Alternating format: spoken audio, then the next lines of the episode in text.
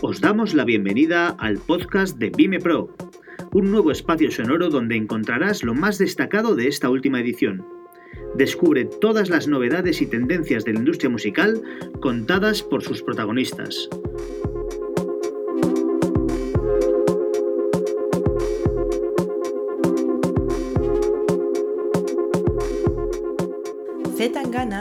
Los referentes más internacionales de la nueva canción española, nos cuenta de primera mano cómo fueron sus inicios y su desarrollo profesional, pasando por sus diferentes alter egos, desde Crema hasta el madrileño, así como de sus logros y aspiraciones.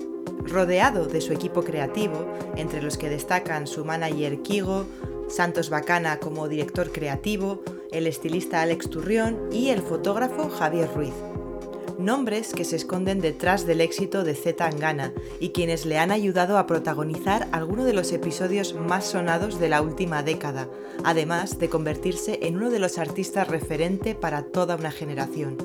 Os dejamos con Z Tangana y su equipo.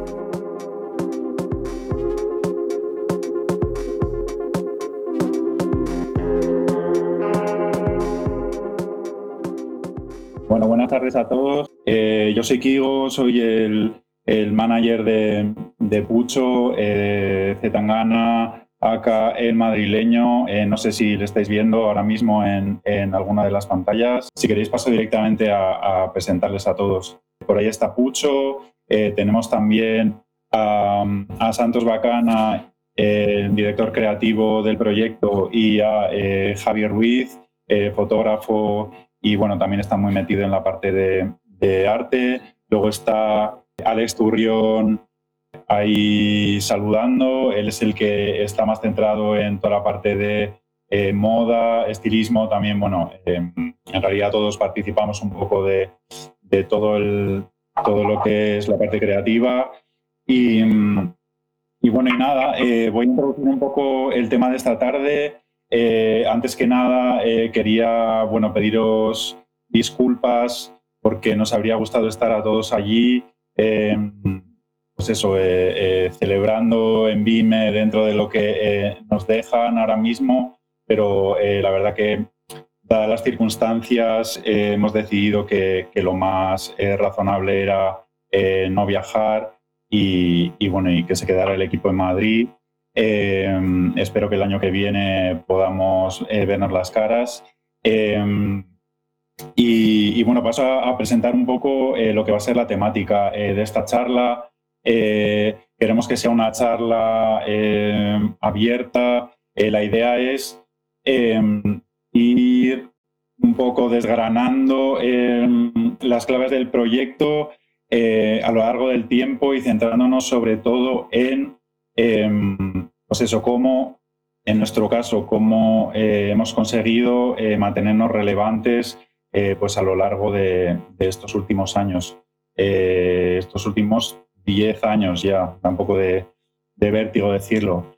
Em, eh, lo que hemos hecho es plantear como unos distintos hitos a lo largo del proyecto y la idea es como comentar en cada momento pues cuáles fueron como los, acontecimientos más importantes, eh, las estrategias que planteamos en ese momento que nos ayudaron pues a, precisamente a, estar ahí en el candelero, a, recibir la, atención que, bueno, que buscábamos y a comunicar en cada momento lo que, lo que queríamos comunicar.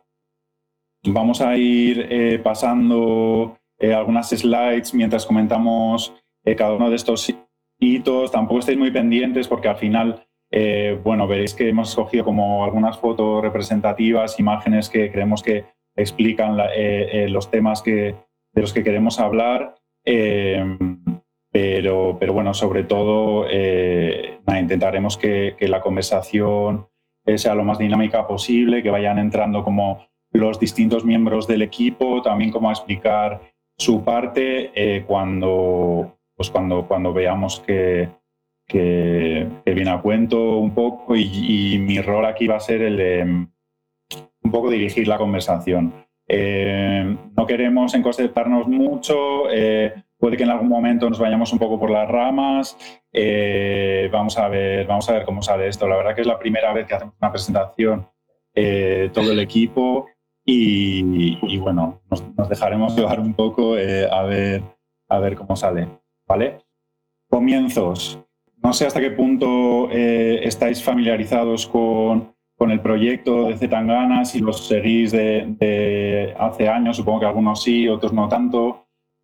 Pucho em, forma parte de un colectivo que se llama Goracein. Eh, es, eh, bueno, engloba a varios artistas con los que él ha trabajado eh, desde, que, desde que empezó en esto y em, era también el sello, la discográfica a través de la cual editaban, bueno, los primeros, editaron los primeros trabajos de, de Zetangana. Entonces aquí hay como una primera parte en la que queríamos introducir eh, pues eso, los inicios del proyecto y también un poco cómo era la forma de, de, trabajar, eh, eh, pues eso, hace, hace 10 años cuando, cuando empezó Pucho con este AK de Zetangana, no, no, nos vamos a remontar como a, lo de antes, empezamos por ahí, Em, aquí creo que sería interesante que Pucho nos contara un poco cómo, pues cómo em, se planteaban ellos eh, su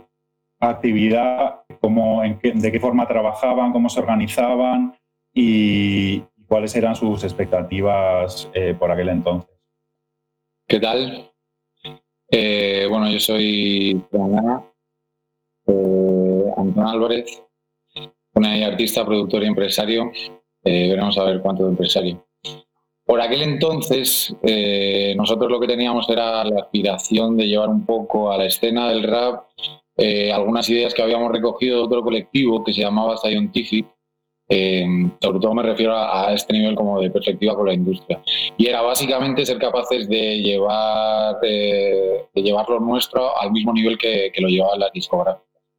Por aquel entonces, eh, eh, recuerdo que, uno de los hitos más importantes fue subirnos a la ola de YouTube eh, con el Kind of Red, con el primer vídeo importante de Agora también tener la capacidad de distribuir nuestra propia música en un momento en el que todavía no todo el mundo estaba en el streaming.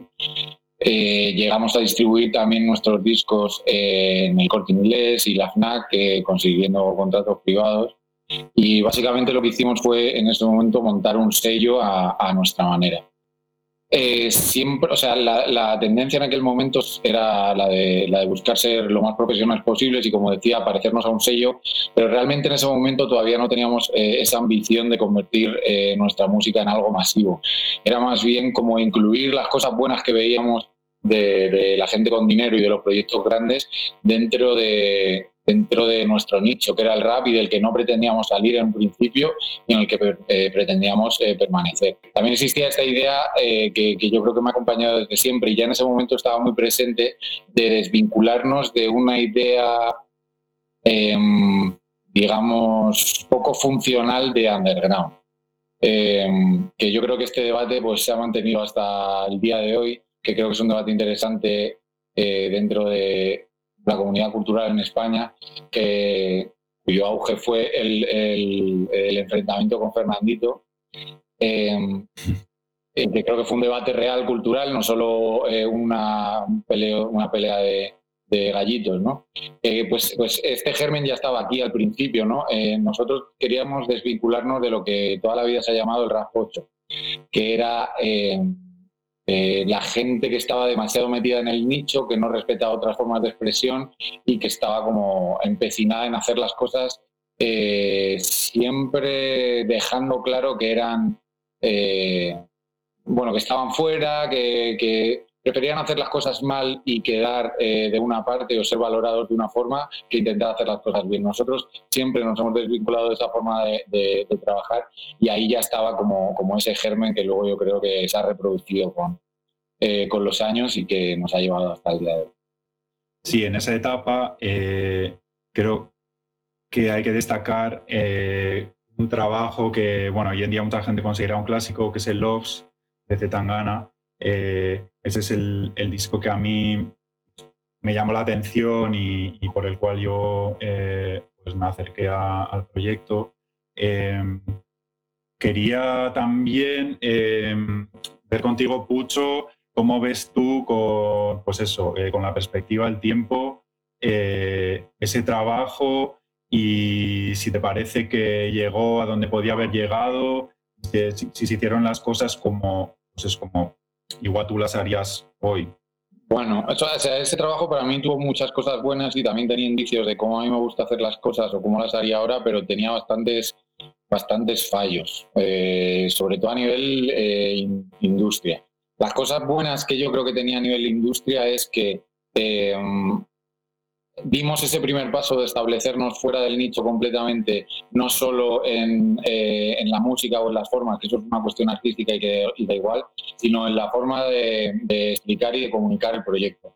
Igual que antes queríamos ser profesionales estando en Spotify, cobrando nuestra pasta de Spotify o tratando de llevar el disco al corte inglés, con, con Loves eh, intentamos también salir del nicho, o sea, no solo estar en Spotify y eh, subir nuestra música y distribuirnos como una mayor, sino que nuestra imagen no se pareciese a la imagen del resto de raperos, que nuestro directo no se pareciese al del resto de raperos, que los medios que nos hicieran caso no fueran los medios que acostumbraban a hacer, pues yo que sé, hip hop live o, los medios que eran más eh, nicho, ¿no? Eh, que por aquel entonces eran muy pocos, la mayoría eran blogs de internet que, que los que se subían las demos y las maquetas de, la gente underground. Digamos que esos eran nuestros medios. Recuerdo que de hecho uno de los grandes hitos eh, fue una review concreta de Mundo Sonoro en la que elogiaban el disco y que creo que fue uno de los mm, de los primeros momentos que sentimos que estábamos eh, bueno perteneciendo realmente a la escena de la música de España y que habíamos conseguido salir del nicho. Yo creo que uno de los errores importantes que había ahí era eh, el miedo a la exposición ¿no? y el no jugar con la información de, que tiene el resto, sino que el resto jueguen con, con, tu información y con cómo te comunican. ¿no? Nosotros queríamos estar pues, en Rock Deluxe, me acuerdo que teníamos ambición muy fuerte de estar ahí porque, considerábamos, era una plataforma, que, te, que, te, ponía, como un sitio de calidad. Queríamos, estar en los festivales, eh, más, eh, importantes, en Sonar, en el Primavera Sound, y creo que nuestro approach hacia ellos no fue, no fue, bueno, bueno, ¿sabes? No fue como... Eh, no lo vendería de la misma forma ahora. También por aquel tiempo no existía este concepto de la viralidad, que lo hablaremos más, más adelante, pero, pero que creo que es algo clave para, para, la comunicación y para el desarrollo de artistas nuevos. Por aquel entonces no había eso, ¿no?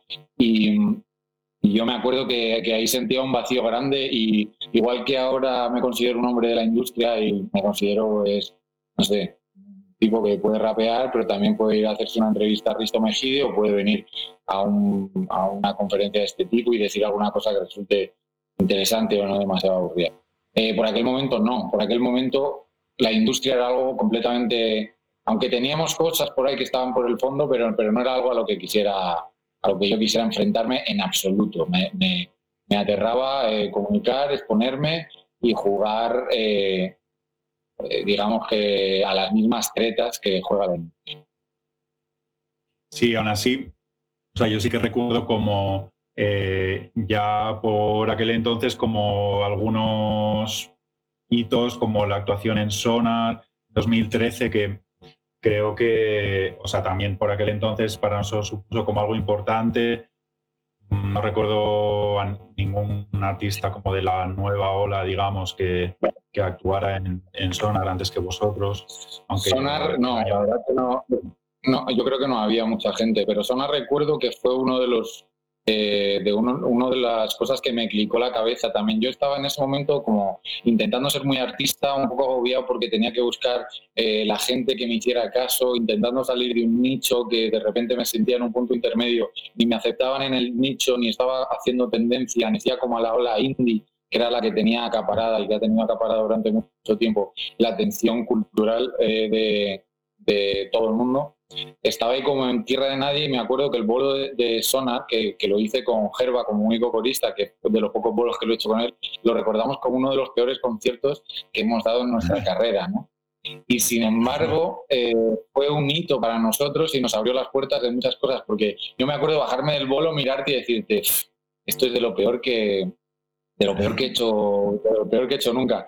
Y me dijiste, mmm, no te preocupes, mira las personas, que, hay aquí, y, te, puedo asegurar, que, se lo vamos a contar a muchísimas, personas, más que no han estado hoy y que esto nos va a servir y que nos va, a venir bien. Y fue así, realmente, ¿no? Estar en el zona puso algo que fuese un mal bolo. Y yo ahí empecé a... Bueno, estaba ahí jodido, ¿no? Y empezaba a darme cuenta de cómo funcionaba y cómo había que lidiar a veces con esas de la industria para seguir haciendo música, que es lo que siempre quería. Siempre me considero muy artista. Pero, pero esa fue una de ellas, de las primeras que yo vi tan clara, ¿no? Que era como, quizá el peor concierto de mi vida sea una de las claves más importantes para mí este año, ¿no? Sea una de las llaves que me abra un montón de puertas. Claro, sí, sí, eso para nosotros era un escaparate nuevo, increíble. O sea, no estaba viendo un montón de gente que nunca había oído hablar igual de Zetangana. Eh, justo ahí también creo que haces la conexión con, con Alice, que es como un dato bueno, que, luego ha tenido su, su trascendencia. Y, y, como también te empiezas a abrir a, otros estilos. Recuerdo también ahí que hubo, bueno, por esa época un bolo en la Joy eh, de un grupo indie eh, que se llamaba eh, Hola a todo el mundo, ¿no? sí, correcto. Donde apareciste tú, así como de sorpresa, y eso fue también como algo de lo que se habló muchísimo, recuerdo. Que es que hoy en día parece surreal como estar contando estas cosas, pero es que hace unos pocos años que un rapero colaborara eh, con un grupo indie era como de locos, ¿sabes? Esas cosas no pasaban. Sí, yo creo que, mm, que, eso, se veían todas las intenciones como de trascender un poco, eh, que es lo que siempre he querido hacer. Digamos que dentro de la ambición artística, ¿no? Uno siempre como artista quiere trascender, pero cuando aplicas eso al, a, la industria, pues te salen otras cosas, ¿no? Por ejemplo, trascender al trending topic, ¿no? Con eso un chaval de hoy en día se puede dar con un canto de los dientes. Pero antes a lo mejor era trascender al movimiento indie, ¿no? O trascender al nicho del hip hop. Una vez que lo consigues, ¿cómo vas eh, pasando las distintas etapas? Trascender de los medios especializados de música, ¿no? Y de repente empezar a salir en otros sitios. Creo que el, concepto viene heredado de la parte más artística, que es la de como pasar un poco al siguiente paso. Y dentro de la parte industrial, pues es, al final entiendes que es, que es un poco lo mismo. Recuerdo que, que, hubo opiniones encontradas con lo de ahora todo el mundo, porque yo salí con mi pelito así puesto para adelante y con un polo de la costa. Eh, fue, fue bastante divertido. Sí, ahora que dices lo de la COS, también justo eh, como en esta época eh, fue, fue, cuando salió el video Alligators y, y cuando hicimos esa colabo con la para el vídeo, que también lo mismo, ahora dices, sí, eh, había ropa de la costa en el vídeo. De hecho, nos acercamos nosotros a la COS eh, pues, por, eh, la relación ¿no? entre el tema y el hoyo y, el, y la marca. Em, y, fue como algo que, pues eso, que, para entonces parecía, era como o sea, no había, poca gente había hecho, que marcó también un poco nuestra forma de trabajar eh, de cara al futuro con las marcas también. O sea, ya ahí yo lo que me doy cuenta es que teníamos la visión clara como de colaborar con las marcas, ¿sabes? Como de, eh, pero de una manera orgánica, eh, como involucrarles a ellas en nuestros proyectos, no como tener que encajar nosotros en su, en su plan de marketing. ¿Verdad? Y eso fue yo recuerdo lo mismo, como, que esta cola eh, dio un montón que hablar y, eso nos hizo ver también un poco cómo, pues eso, cuál era, cuál era el camino. Sí, creo que eso es uno de los primeros aciertos como a nivel de, eh, ejercicios dentro de la industria. Eh, uno de los mejores eh, approach ¿no? Para, para, para, ver cómo nos relacionábamos nosotros, porque ya sabéis que la primera imagen, esa marca el resto de las cosas. ¿no? Eh, encontrar una marca que te puede, que te, que te posiciona, que te, que te, que te pone en un lugar en el que te puede dar más visibilidad, incluido en este caso que la había con controversia, eh, por el mensaje, los valores de la marca o lo que tú estás diciendo o, o tu audiencia eh, encontrarla, ir tú a por ellos y que, que, y que es alguna colaboración que puede durar durante un tiempo y que a ti te encaja en un, eh, en un discurso, pues ahora lo veo como, como que qué suerte tuvimos, que qué approach lo hicimos, porque en ese momento no sabíamos que eso era lo que queríamos hacer para siempre. Ahora mismo, en, en, ese momento no existían los, los influencers, o por lo menos no existían al nivel que, que existen ahora. Y, y, claro, ahora mismo eh, la gente eh, la gente ya ve a las marcas como no sé, como los bancos, ¿no? Son gente que viene, te, pone dinero y no sabes muy bien eh, si te va a salir bien o te va a salir mal la jugada, ¿no? Sobre todo en el mundo influencer de ahora, que de repente eh, los chavales oyen una cifra y se creen ya que, el mundo funciona así, que van a empezar a recibir dinero y que eh, ya dejan de cuidar su imagen y, todo esto, ¿no? Que ya conocemos todos. Em, por aquel entonces, claro, no había nada de eso desarrollado.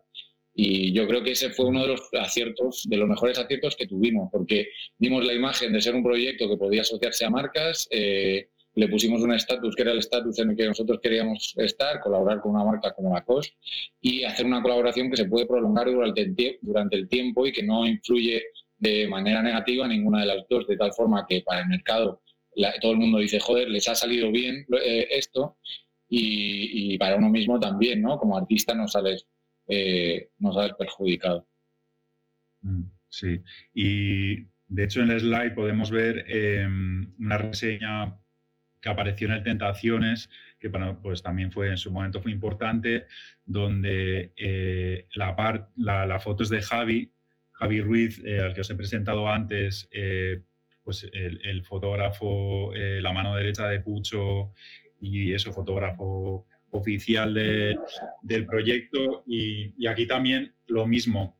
Con el tiempo me he dado cuenta que empezamos muy rápido a tener claro que queríamos tener control de, la imagen y, siempre que hemos podido, desde entonces, desde aquel artículo que, veis en pantalla, eh, hemos involucrado a Javi en los shootings, en, en los proyectos editoriales con, cualquier medio, sea impreso, sea online, eh, siempre que tenemos la ocasión, eh, queremos que, pues eso, que sea Javi el que haga las fotos porque es al final el que pues, mejor conoce a Pucho y, el que tiene más claro cómo, cuál es la imagen que, queremos proyectar. Creo que, eh, no sé, Javi, igual tú aquí puedes darnos un poco tu punto de vista y, explicarnos cómo, bueno, cómo lo ¿Cómo lo ves tú? ¿Cómo, cómo trabajas eh, por tu lado?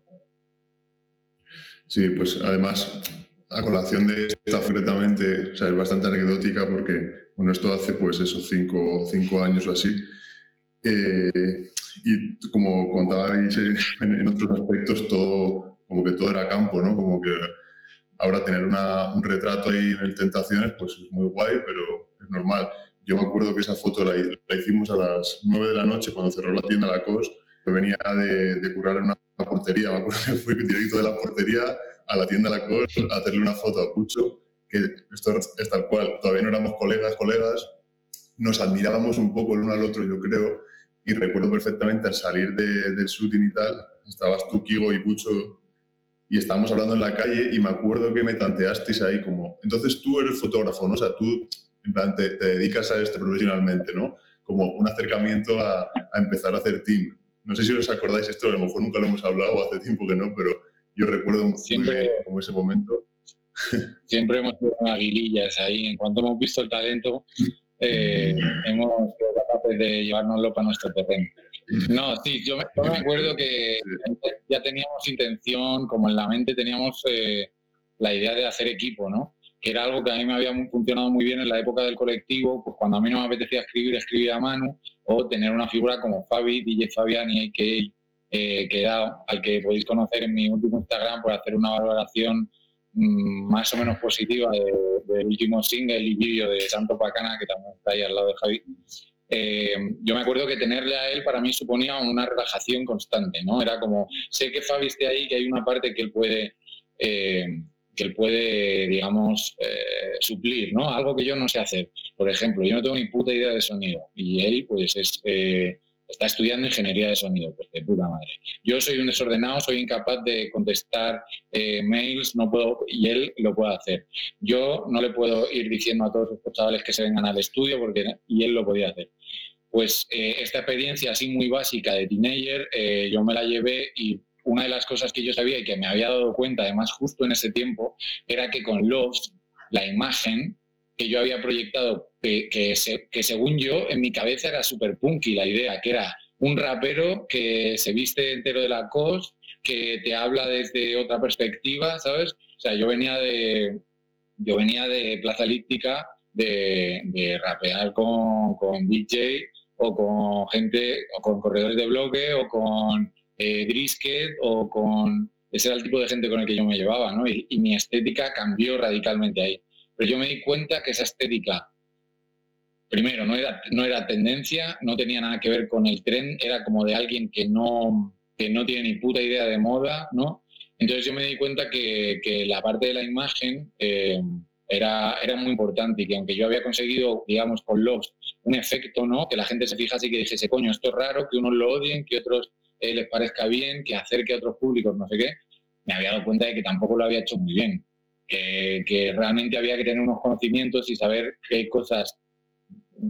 Yo sé hacer lo que sé hacer, pero en aquel momento no tenía ni puta idea de, moda, de tendencia, de fotografía, pues era eh, un inculto, por decirlo así, ¿no?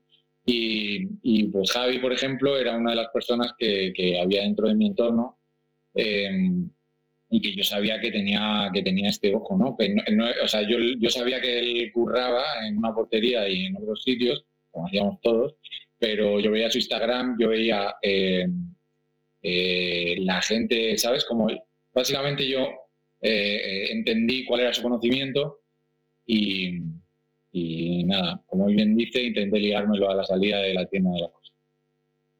Y lo conseguí. Lo conseguiste. Sí. Yo no recordaba bien este momento, pero, pero bueno, sí que esta también es como una parte súper importante del proyecto. Eh, ¿no? Siempre Pucho al final ha caracterizado por ser un buen AR, pero también por saber reconocer el talento a su alrededor y el equipo que somos hoy en día, eh, pues se ha ido como forjando un poco así, ¿no? Como a lo largo del tiempo eh, y como buscando, como explicaba él ahora, ¿no? A, eh, gente, colegas con perfiles, o sea, con talento y, perfiles que, podían pues, suplir como igual los, defectos que podía tener él o, bueno, que podía hacer las cosas que él no quería hacer, básicamente. Em, me estoy dando cuenta que el tiempo pasa muy rápido, así que vamos a pasar al siguiente hito, sería, eh, bueno, la etapa que hemos llamado eh, el, nuevo, el nuevo pop. Eh, aquí hay una, un momento como de transición que si quieres nos puedes contar, Pucho, así un poco rápido, a pesar de que pues, las cosas empezaban a ir mejor, de que ese año hacemos nuestra primera gira por, por México y vemos que, pues eso, que hay gente allá afuera también que, que está pendiente y tal, tú entras como en una fase un poco, bueno, de rayada, eh, abandonas la música por unos meses y, y después de eso vuelves, vuelves como más centrado que nunca. Eh, si quieres, puedes como explicar un poco brevemente sobre eso. Sí, como bueno, eh, aunque más después. Em, eh, sí, o sea, aunque no tenía, aunque en ese momento veía que las cosas estaban pasando, es lo que os decía antes, yo no estaba enamorado de todas las tretas que hay que hacer en la industria para, para que tu arte siga ahí, ¿no? O sea, yo tenía esta aspiración bohemia, porque aunque ahora parezca una locura, yo era un bohemio cuando era adolescente. Eh, yo tenía eh, esa idea que tienen los bohemios de que, bueno, yo voy a hacer mis movidas y como yo tengo talento y encima trabajo mucho, voy a hacer las cosas y el mundo las va a entender, las va a querer y yo pues voy a poder hacer esto toda la vida. Como todos sabemos, eso es eh, una mentira. Eh, es la misma mentira capitalista de que si te esfuerzas muchísimo vas a conseguir todo lo que tú quieras en la vida. Mm, no, hay que hacer unas cosas. Eh, entonces yo no me quería enfrentar a esto y tuve un momento de breakdown, aparte de las movidas personales que yo tenía por aquel momento, me mudé, eh, me convertí en un asceta eh, completamente, me metí en una casa sin internet, en un barrio en el que no conocía a nadie, cambié de curro, lo dejé con mi novia, mi compañero de piso se fue a vivir a otra ciudad y de repente estuve durante mucho tiempo meditando sobre esto que me estaba pasando intentando eh, esconder la idea y no pensar en la música y yo pensándome en qué es lo que quería hacer y todo esto. Por aquel entonces eh, me di cuenta también eh, de este problema que me estaba enfrentando que tenía mucho que ver con la estrategia, la publicidad, la comunicación, las cosas que hay que hacer, las mentiras o las trampas que, están dentro de, de, la industria musical y de lo que yo quería hacer para alcanzar mi sueño con esa inquietud que por ahí estaba y tratando de meter la música para abajo, empecé a interesar por la publicidad y por la estrategia. Y no sé si he contado esto alguna vez, yo creo que sí, pero busqué eh, gente en España que estuviese cerca del mundo de la formación eh, y que hubiese trabajado en empresas eh, bueno, que hubiese trabajado en, publicidad. Quería un creativo, eh, un publicista que, eh, se hubiera, que, se hubiera dedicado a la estrategia y que estuviese ahora eh, enseñando. No sabía muy bien para qué, pero quería meterme ahí. Y buscando este puesto concreto, me encontré, le puedes buscar, esto, esto no es mentira, no es una de las mentiras de la industria. me encontré a un tipo que se llamaba Antón Álvarez y que enseñaba en la Universidad Complutense estrategia estrategia, eh, estrategia para empresa y publicidad. Se llamaba Antón Álvarez. Claro, el facto yo lo escribí y bueno, fue una época en la que leí un par de cosas, en la que vi un par de vídeos y en la que eh, tuve algo de información y pude hacer como una lectura eh, distinta de cómo había visto lo que era la comunicación, lo que eran las tretas, la estrategia, todo esto que estaba comentando. ¿no? Paralelamente a eso, eh, eh, pasa el tiempo, yo me aburro de ser un currante más, me aburro de no querer ser un artista, eh, mi ego vuelve a hincharse, me vuelvo a creer que soy el mejor y quiero volver a la música. Entonces, me pienso cuál es la, mejor forma que yo tengo de volver a la música, porque claro, yo ya llevaba currando desde los 18 y estaba hasta los huevos. Lo que no iba a hacer era ponerme a, hacer música por las tardes cuando yo tuviera un ratito. Yo me quería enfrentar a esto de forma profesional completamente y ya había asumido que había otra parte que yo tenía que, con la que yo tenía que lidiar. ¿no?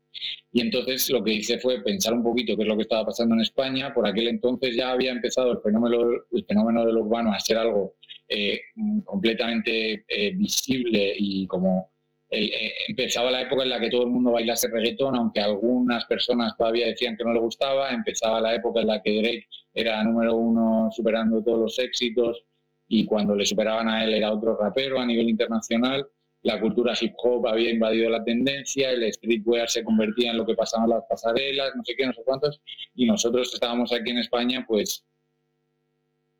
Mmm, pues eso, ya sabemos cómo estábamos en España, cómo estaba la radio, cómo estaban los medios, cómo estaba nuestro mainstream cultural, por decirlo así, y cuánto tenía que ver eso con el resto del mundo. ¿no? A pesar de que nosotros consumiésemos lo que había afuera, no existía en España ningún proyecto que llevase eh, el urbano eh, a nivel tendencia, el urbano que existía, pues ha habido proyectos siempre de rap que han triunfado en España, otros tipos de música urbana, pero un proyecto que estuviese dentro del urbano y que fuese tendencia no, no existía.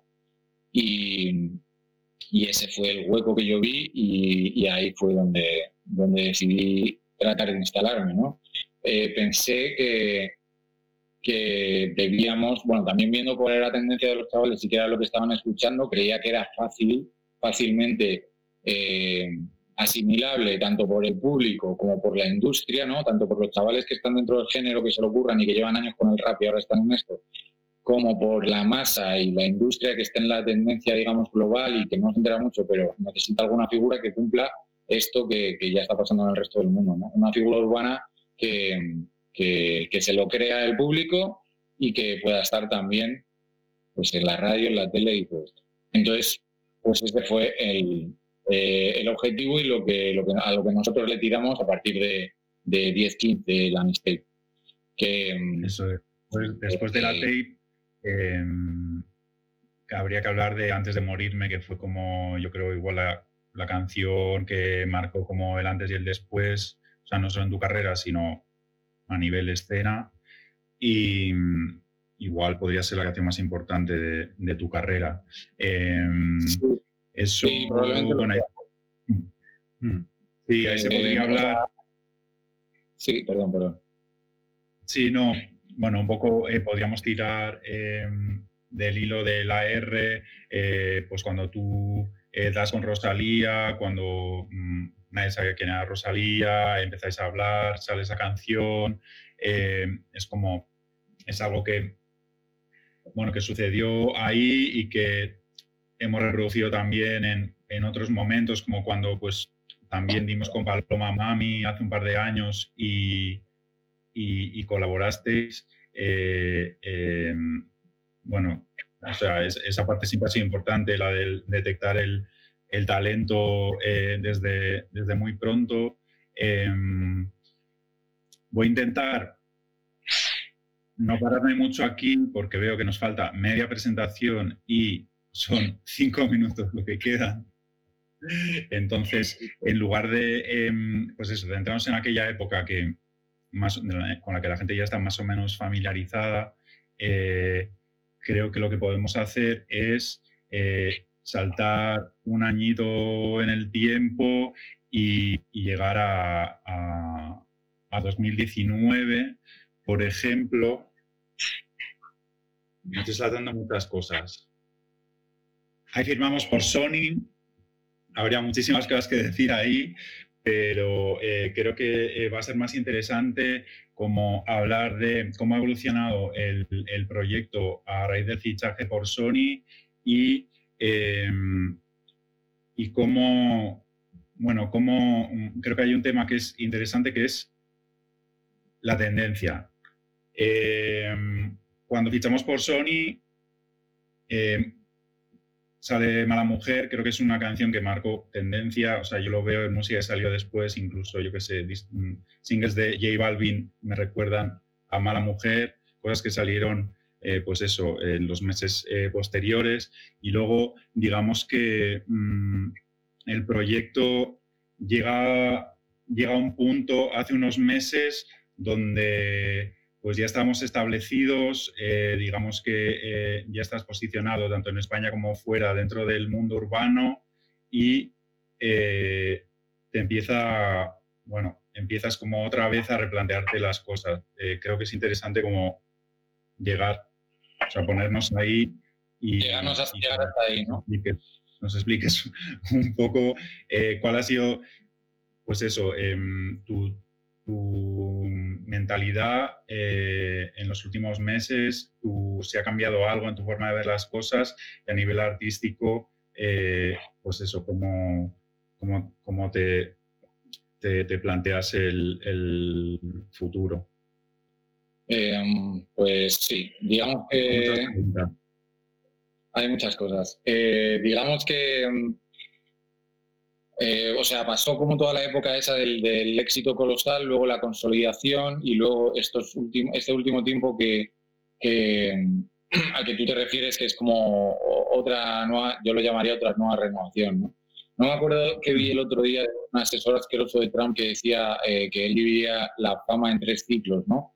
Eh, el primero es, hubiera sido quién era Zetangana, el segundo era tráeme a Zetangana el tercero, eh, tráeme a alguien parecido a Zetangana, ¿no? Em, eh, digamos que cuando esos tres ciclos se cumplen, tú tienes la oportunidad de que la gente se vuelva a preguntar quién es Zetangana, ¿no? Para que alguien quiera despegar el teléfono y que te lo traiga. Digamos que 2019 para mí, eh, yo veía como el asunto como, pues eso, como que yo ya estaba en una época en la que ni siquiera lo más, bueno, 2019 que es el año pasado, ya me suena, con todo lo que hemos hecho este año, me suena a el Pleistoceno, pero es el año pasado. La sensación de que, de que has llegado a un punto en, el que ya no estás haciendo ya no estás haciendo lo mismo que estabas haciendo antes, no estás despertando la curiosidad que estabas despertando antes. Y ni siquiera yo mismo me la estoy despertando, ¿sabes?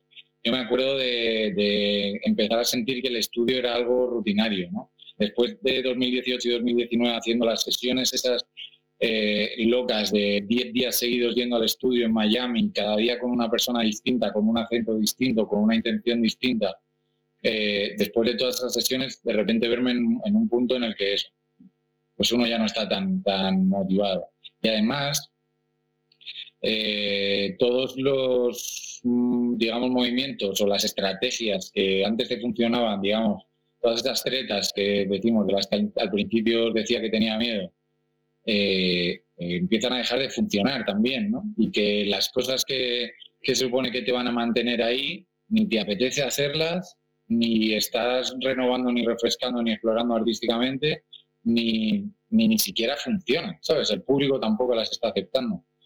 Eh, en ese punto llega la pandemia y llega Nunca Estoy, ¿no? Es otra vez la reafirmación de que, eh, de que las cosas que más me interesan y la parte, digamos, más artística y más leve del proyecto puede, eh, puede seguir llevándonos al lugar en el que, en el que estamos ahora. Mm, eso es.